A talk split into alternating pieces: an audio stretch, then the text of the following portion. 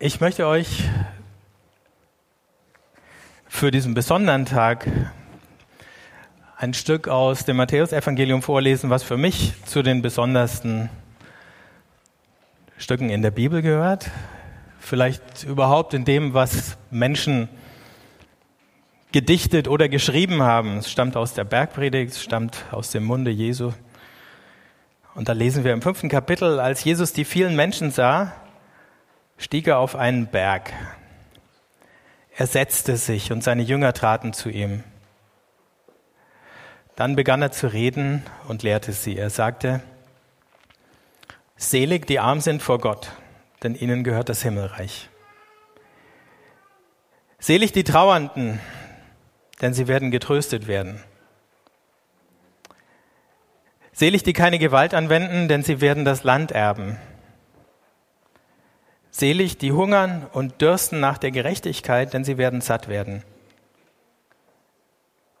Selig die Barmherzigen, denn sie werden Erbarmen finden. Selig die ein reines Herz haben, denn sie werden Gott schauen. Selig die Frieden stiften, denn sie werden Söhne Gottes genannt werden.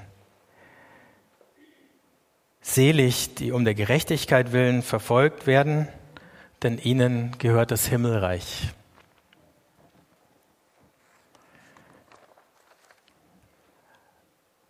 Dieses Wort selig, das ja in unserem Alltagssprachgebrauch ein bisschen ungewöhnlich geworden ist, kann man natürlich auch mit glücklich oder glückselig übersetzen. Und das hat mich erinnert, und zum Glück habe ich ihn noch gefunden, an den kleinen Cartoon aus den Peanuts. Der müsste auf der nächsten Folie kommen. Ich habe ihn nur auf Englisch gefunden. Charlie Brown fragt seinen Freund Linus, denkst du, je, denkst du überhaupt mal über die Zukunft nach, Linus? Und Linus sagt, ja, ständig. Und dann fragt Charlie Brown, was möchtest du denn mal sein, wenn du groß bist? Und Linus sagt, unverschämt glücklich. Unverschämt glücklich. Und vielleicht könnte man das auch sagen statt selig. Unverschämt glücklich sind die Trauernden. Und da kommt schon unser erstes Fragezeichen. Wie kann das sein? Unverschämt glücklich, die, die arm sind vor Gott. Aber bevor wir darüber nachdenken, wen Jesus da genau beschreibt,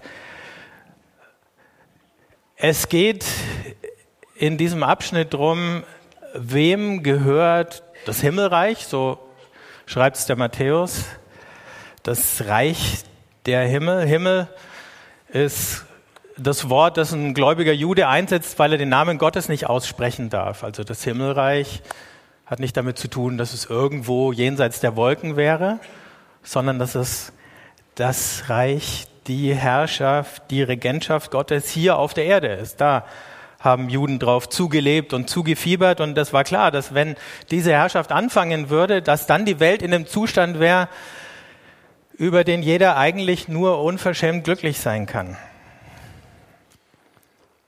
Dieses griechische Wort, was hier im Originaltext verwendet wird für glücklich oder glückselig, war das Wort, das die Heiden verwendet haben für ihre Götter dass Menschen unglücklich waren und unter allerlei äh, Lasten zu leiden hatten in ihrem Leben und unter der Ungerechtigkeit in der Welt, das war allen klar. Aber die Götter, die saßen da auf dem Olymp und die konnten sich's gut gehen lassen, die haben ein Gelage nach dem anderen gefeiert. Die waren glückselig. Die Götter und ihre Lieblinge. Aber wehe, die Götter waren deine Feinde. Wie also Mal angenommen, es gibt nur den einen Gott, wovon wir hier ausgehen. Wie also werde ich zu einem Liebling Gottes? Muss ich mich da qualifizieren? Ich habe eine Geschichte gelesen von einem jungen Mann, der hat diesen Text in einem Gottesdienst gehört und ist rausgegangen und hat gesagt, ja, tut mir leid, diese Jesus-Geschichte, dieses Christentum, das ist nichts für mich. Ich schaffe das nicht. Er hat es verstanden als einen Katalog von Bedingungen, den man erfüllen muss und nur wenn man die erfüllt, wenn man sie alle oder vielleicht von diesen acht fünf oder so erfüllt, steht ja nicht da, wie viele Häkchen man braucht, dann darf man rein, dann gehört man dazu, aber so ist es nicht. Es ist ja kein Verdienst, es ist keine Tugend, was Jesus hier beschreibt. Nichts, was die geleistet hätten, um sich Gottes Gunst irgendwie zu verdienen. sondern was er macht, ist, er nimmt eine Liste von Leuten, die in seiner damaligen Gesellschaft als bemitleidenswert gegolten haben oder als uninteressant. Das, wir haben ja diese In- und Out-Listen und äh, in den verschiedensten Magazinen werden die immer mal wieder äh, genannt, also die Aufsteiger und die Absteiger des Monats und der Woche und so weiter. Und Jesus macht hier die Outliste seiner Zeit auf. Wir können sie uns nochmal anschauen. Das sind die, die arm sind vor Gott oder die arm sind im Geist. Das ist keine Tugend, das sind keine bescheidenen oder demütigen Leute. Das sind Leute, die haben einfach keine Ahnung und keinen Plan von Gott. Das sind die letzten Leute, die wir fragen würden, wenn wir was über Gott wissen wollten. Klammer auf, das sind die Leute, die immer ihre Bibeln vergessen. Das sind die Leute, äh, die immer überhört haben, wenn im Synagogenunterricht gesagt würde, diesen Psalm sollt ihr auswendig lernen. Ach echt? Ähm, oh, tut mir leid. Ähm, das sind die Leute. Gute Nachrichten, oder?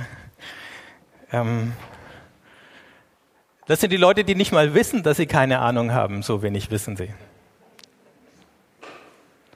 Die Leute. Und zu denen sagt Jesus auf einmal, glückselig seid ihr, weil ein ganzer Haufen von denen schon längst zu seinen Füßen sitzt. Der war vorher unterwegs in der Umgebung vom See Genezareth, hat gepredigt, hat Kranke geheilt und die Leute sind ihm alle nachgelaufen. Und dann saßen ein paar von denen und haben zugehört. Und er schaut die an und sagt, glücklich seid ihr weil Gott ist zu euch gekommen heute. Und deswegen kann und wird sich euer Leben verändern. Die Trauernden, das sind die Verlassenen, die Verschmähten, die Verheulten, die Leute, um die wir, wenn wir können, lieber einen Bogen machen, weil es ist einfach schwer, in ihrer Gegenwart zu sein, weil sie leiden. Und es kostet uns Kraft, es zieht uns nicht magisch zu ihnen hin. Vielleicht sind sie in ihrem Beruf gescheitert, vielleicht sind sie vom Ehepartner verlassen worden, vielleicht ist jemand, den sie lieben, verstorben, vielleicht haben sie sich mit einem guten Freund verscherzt und ihr Herz ist gebrochen. Ist das ein Verdienst? Nein. Sollen wir alles dran setzen, so zu werden? Nein, natürlich nicht, aber es kann trotzdem passieren. Dann kommen die Sanftmütigen oder man könnte auch sagen die Zaghaften oder die Schüchternen, die, die nicht das Zeug zum Siegertypen haben, die zu wenig Ellbogen haben, um sich durchzusetzen. Die, die eher mal zurückziehen und den anderen den Vortritt lassen, sodass sich alle fragen, Junge, Mädel, pass auf, dass du nicht unter die Räder kommst hier in dieser Gesellschaft. Wen haben wir noch? Die, die hungern und dürsten nach Gerechtigkeit, die Unzufriedenen, die Idealisten, die immer noch davon träumen, obwohl sie es eigentlich besser wissen müssten, dass diese Welt vielleicht noch anders funktionieren könnte, als sie funktioniert, zumindest wenn man die Tageszeitung aufschlägt und die ersten paar Seiten liest. Und dann unweigerlich Geschichten findet von Gier, von Gewalt und von Lüge. Die, die glauben, es könnte tatsächlich anders gehen.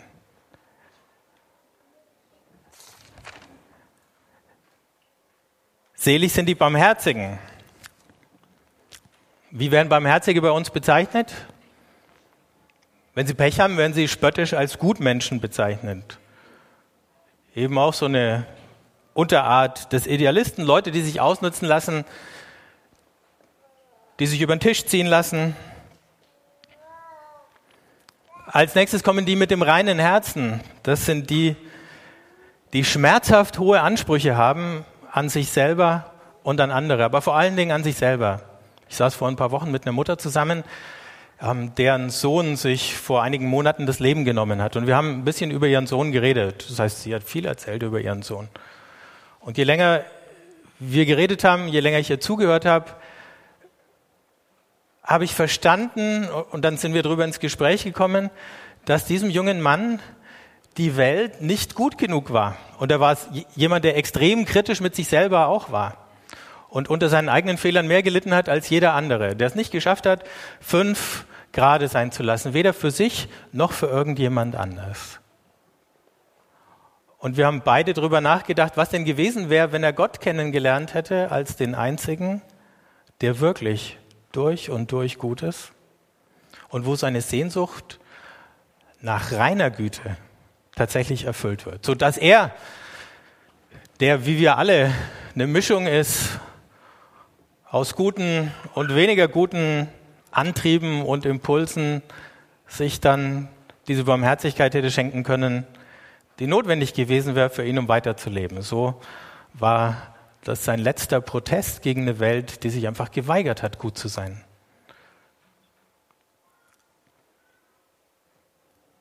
Wir, denen es, ohne dass wir was dafür können, geschenkt ist, Gott kennenzulernen als den, der durch und durch gut ist, wir brauchen nicht in so eine Verzweiflung zu verfallen. Dann sind da noch die Friedensstifter. Auch das klingt toll. Aber jeder, der es mal ausprobiert hat, weiß, ein Friedensstifter ist einer von diesen Spinnern, die sich einmischen in die Streitereien anderer, die sich weigern, sich auf eine Seite zu schlagen, die deswegen zwischen allen Stühlen landen und von beiden Seiten die Prügel beziehen. Das sind die Leute, die den Zeitpunkt nicht erkennen, wo sie sich einfach raushalten und verkrümeln müssen warten, bis sich die anderen die Köpfe einschlagen, bis der Staub sich legt, das Blut getrocknet ist und dann wieder rauskommen aus ihrem Versteck. Das sind die Leute, die in unserer Welt einen hohen Preis dafür bezahlen, wenn sie das tun. Und dann haben wir schließlich noch die, die verfolgt werden. Das sind die Leute, die Sand im Getriebe der Macht sind. Die es nicht lassen können, auf Ungerechtigkeiten oder Missstände hinzuweisen, die es nicht lassen können, die Wahrheit ans Licht zu bringen oder zu zerren. Und auch die zahlen manchmal einen hohen Preis dafür. Egal, ob das Soldaten sind, die Kriegsverbrechen ihrer Armee melden, Bankangestellte, die Schmiergeld oder Schwarzgeldskandale aufdecken oder in irgendeiner viel kleineren Dimension, die besser in unseren Alltag passt. Das ist die Outliste von damals gewesen, die Jesus seinen Jüngern vor Augen stellt und sagt, wenn ihr einer von denen seid, und all diese Leute saßen da zu seinen Füßen, dann sage ich euch heute, ihr habt allen Grund, unverschämt glücklich zu sein. Wenn wir uns die Outliste von heute dagegen mal anschauen, dann sind mir folgende Sachen dazu eingefallen. Unverschämt glücklich könnt ihr sein, wenn ihr niemals Topmodel oder Superstar werden könntet.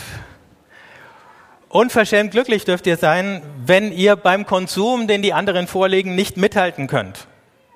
Die falschen Schuhe, das falsche Handy, die falschen Klamotten und das entsprechende Gelächter von den anderen dazu. Und trotzdem könnt ihr unverschämt glücklich sein. Unverschämt glücklich könnt ihr sein, wenn ihr in der Schule nicht von Erfolg zu Erfolg geht, sondern vielleicht auch mal scheitert. Unverschämt glücklich dürft ihr sein, wenn ihr immer noch keinen Plan habt für Karriere, für Aufstieg und Erfolg. Unverschämt glücklich dürft ihr sein, wenn ihr zu denen gehört, die sich und die ihre Leistung schlecht verkaufen. Unverschämt glücklich dürft ihr sein, auch wenn ihr die seid, die nicht auf jede Fete eingeladen werden. Oder bei den Jungs, die beim Fußball, wenn es in die Auswahl der Mannschaften geht, immer die Letzten sind, die übrig bleiben. Unverschämt glücklich könnt ihr sein, wenn Leute euch sagen, ihr seid nicht hart genug für diese Welt und für dieses Leben. So ähnlich würde es heute klingen. Wahrscheinlich könnten wir die Liste noch lang fortschreiben mit der Hilfe aller, die hier beieinander sind. Und ihr könnt es heute Nachmittag vielleicht noch mal machen, wenn ihr möchtet. All diese Leute saßen Jesus zu Füßen. Und ich glaube, all diese Leute in der einen oder anderen Schattierung sind wir hier heute. Und wir alle können uns sagen lassen, du darfst unverschämt glücklich sein. Bei allem, was sie sozusagen negativ ausgezeichnet hat, was kein Verdienst war, aber eben auch kein Ausschlusskriterium, und das war ja der Gedanke der Zeit von damals, dass die, die auf der Schattenseite des Lebens stehen, dastehen, weil sie eben nicht zu den Freunden Gottes und zu seinen Lieblingen gehören, sondern aus irgendeinem Grund hat Gott etwas gegen sie und deswegen sind sie da, wo sie sind. Und wir fangen ja auch schnell an zu glauben, Gott hätte was gegen uns, wenn wir einen Misserfolg erleiden, wenn wir in irgendeine Situation kommen, wo uns das Herz bricht, wo wir trauern oder wo wir uns einfach nur einsam oder abgelehnt fühlen. Diese Leute, die Jesus da vor Augen hat, waren aber eben auch Gottsucher. Oder möglicherweise war es sogar noch umgekehrt. Nicht sie haben Gott gesucht, sondern Gott hat sie gesucht und gefunden in Jesus. Da, wo Jesus hinkommt, begegnen unheile Menschen Gott. Ich habe zu Weihnachten von einem Freund ein Buch geschenkt bekommen von einer Journalistin, die sich auf die Suche gemacht hat nach Menschen, die solche Begegnungen, Erfahrungen mit Gott gemacht haben. Und je länger sie gesucht hat, desto mehr hat sie entdeckt. Angefangen hat mit einer Frau, die sie interviewt hat, die schwer krebskrank war, ähm, aber gleichzeitig so gelassen in ihrem Glauben, obwohl nicht klar war, wie diese Krankheit ausgehen würde, ähm, dass sie das total interessant fand. Dann saßen die beiden da und haben sich unterhalten an einem Abend draußen. Es ist langsam schon kühl geworden und dunkel und sie waren ins Gespräch vertieft. Und plötzlich beschreibt diese Journalistin, wie sie da sitzen. Beide werden ganz still. Und es ist so, als würde diese, dieser kühle Abendwind um sie her plötzlich stillstehen. Die Luft wird immer dicker. Die Zeit bleibt fast stillstehen. Die Kälte, die sie gespürt hat, ist weg. Auf einmal wird ihr warm. Sie spürt es fast körperlich, als ging es durch sie durch. Und es dauert nur ein paar Augenblicke, aber in diesen paar Augenblicken hat sie das Gefühl, die Zeit bleibt stehen. Und niemand musste ihr erklären, was das war. Die Frau, die sie interviewt hat, saß daneben und hat genau das Gleiche gespürt. Die wusste, was gerade passiert. Und da sitzen die beiden Und diese paar Minuten haben das Leben dieser Frau verändert. Von da ab hat sie sich auf die Suche gemacht und viele, viele Leute getroffen, die immer die gleiche Geschichte erzählt haben. Sie hatten eine Begegnung und die Elemente waren ganz ähnlich. Sie spüren plötzlich eine unheimlich tiefe Liebe, bedingungslos. Manchmal wird es erst dunkel, aber dann, wenn sie die Augen wieder aufmachen, sehen sie, dass plötzlich ein, wie ein Lichtglanz über all den Dingen in ihrer Umgebung liegt es wirkt, als ob die Zeit stehen bleibt. Angst und Sorgen, die sie bis dahin beschwert oder bedrückt haben, die treten plötzlich in den Hintergrund und sind fast weg. Irgendwas wird innerlich heil. Und egal wer es war, es hat in diesem Moment der Begegnung angefangen, das sagen die Leute. Und viele von den Leuten waren entweder körperlich krank oder hatten sonst irgendwie schwere Zeiten durchgemacht, bevor ihnen das passiert ist. Und dieser besondere Augenblick, der dauert ein paar Minuten, vielleicht auch mal ein paar Stunden und dann ist er wieder vorbei. Und trotzdem leben diese Leute dann anders weiter, als sie vorher gelebt haben, jeder einzelne von ihnen. Was ist da passiert? Normalerweise laufen wir mit unserem Alltagsbewusstsein durch die Gegend und wir sehen eine Welt voller Gegenstände und ähm, die meisten Menschen sehen wir eigentlich auch eher irgendwie als Objekte oder als Gegenstände an, mit denen man irgendwie zurechtkommen muss. Ne? Man muss sie umkurven, um irgendwo hinzukommen und man muss sie dazu kriegen, irgendwie was zu tun, was man gerne möchte oder braucht. In diesem ganzen Alltagsbewusstsein sehen wir nur die Oberfläche und dann gibt es diese Momente, wo wir plötzlich, wo plötzlich jemand die Decke wegzieht und wir schauen tiefer und weiter unter die Oberfläche, hinter die Fassade. Und dieser Moment, wo wir nicht nur Gegenstände sehen, sondern wo plötzlich die ganze Welt für uns Beziehung ist. Und eine Begegnung mit einer Kraft, die uns mit all den anderen Menschen um uns her und mit all den anderen Dingen der Schöpfung verbindet die uns mit uns selber in einen anderen Kontakt bringt, die uns anspricht und uns Geborgenheit schenkt, diese Kraft, und da dürfen wir beruhigt Gott dazu sagen, die uns in dem Moment das Bewusstsein schenkt, alles ist gut. Und dann fängt ein anderes, ein neues Leben an. Manchmal ist es nicht nur ein Ereignis im Leben einer Person, das so eine Wende herbeiführt. Manchmal sind es Erlebnisse, die immer wiederkehren. Vielleicht ist es euch schon so gegangen, vielleicht geht es euch noch irgendwann so. Aber in dem Moment ist es eben, als ob Gott die Decke, die über den Dingen Licht wegzieht und uns einen Blick drunter sehen lässt, wie die Welt wirklich ist. Unser Alltagsbewusstsein erfasst es, wenn dann immer nur oberflächlich und in Umrissen. Aber es gibt diese Momente, wo wir da eintauchen können und sehen, es geht um mehr. All die Leute, die Jesus zu Füßen saßen, die haben in diesem Moment gespürt und gesehen, es ist mehr. Und wenn du in die Outliste von damals oder die Outliste von heute gehörst, in den Augen deiner Zeitgenossen, dann ist es kein Grund, warum dein Leben nicht gut und im Segen laufen könnte, kein Grund, warum du nicht unverschämt glücklich sein dürftest. Und das war die Veränderung, von denen all die Leute erzählt haben, die diese Journalistin interviewt hat. Ohne dass sich die Umstände geändert hätten, war auf einmal eine Liebe, eine Geborgenheit, ein Vertrauen, eine Sicherheit da. Ein weiser Mann hat mal geschrieben, die frohe Botschaft von Gottes Reich ist tatsächlich bei dir angekommen. Wenn du auf irgendeinen dieser hoffnungslosen Fälle in deiner Umgebung zugehen und ihnen mühelos versichern kannst, dass sie ein Leben im Segen Gottes führen können. Ich habe mich manchmal gefragt, wie definieren wir denn Erfolg, wenn wir Konfi-Unterricht machen? Und ich glaube, in dem Satz haben wir ihn gefunden. Alles, was wir miteinander gemacht und erlitten haben und so, hat sich gelohnt, wenn ihr an diesen Punkt kommt, irgendwann, wo ihr sagen könnt,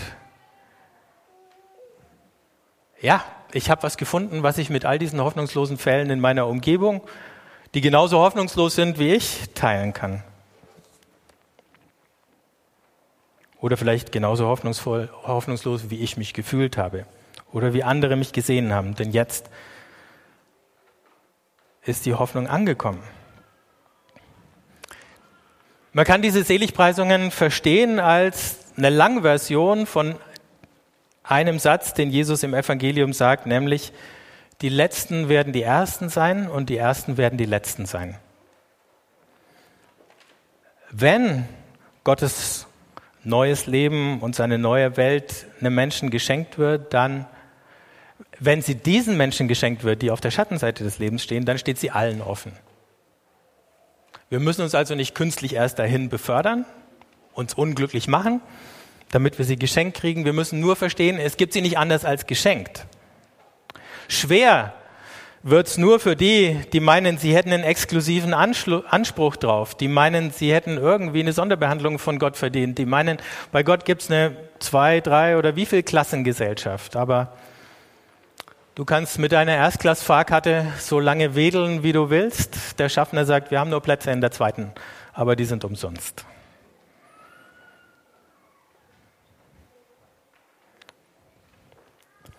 Aber es passiert noch was anderes. In dem Moment, wo wir Gott so begegnen, da finden wir uns auch plötzlich bei denen wieder, die wir bisher, bis, bisher deshalb gemieden haben, weil wir Angst hatten, ihr Unglück würde uns irgendwie anstecken. Es ist ja ein bisschen so, ne? wenn du mit den falschen Leuten zusammen bist, dann sinkt dein Marktwert. Und wenn du mit den richtigen zusammen bist, dann steigt er langsam.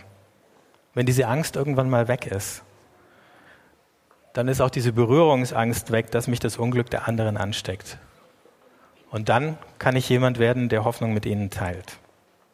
All das beginnt mit dieser Begegnung und es beginnt mit dem Segen. Deswegen segnen wir euch heute, die, die konfirmiert werden und die beiden, die getauft werden, erst recht, denn die Taufe ist sozusagen dieser Einstieg, wo wir bei Jesus, so wie wir es am letzten Wochenende gehört haben, buchstäblich eintauchen.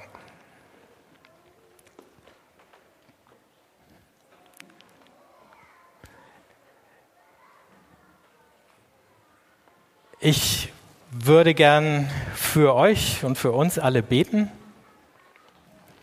Beim Lied geht es ja nicht, aber bei dem Gebet können wir vielleicht mal kurz aufstehen für alle, die sich mal strecken wollen.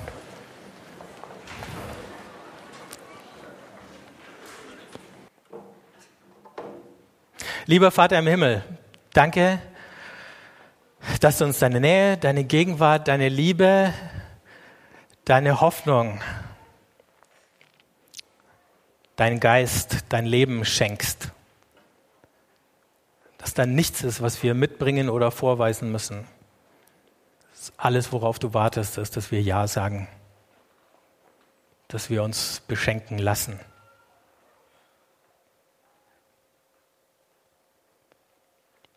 Ich danke dir für diesen Weg, den wir gegangen sind auf diesen Tag hin, für all das, was du in uns innerlich und äußerlich vorbereitet hast. Und ich bitte dich, dass wir heute es alle neu und tief erfahren, wie sehr du uns liebst und wie du die Kraft von deinem Segen in unserem Leben wirken lassen möchtest. Amen.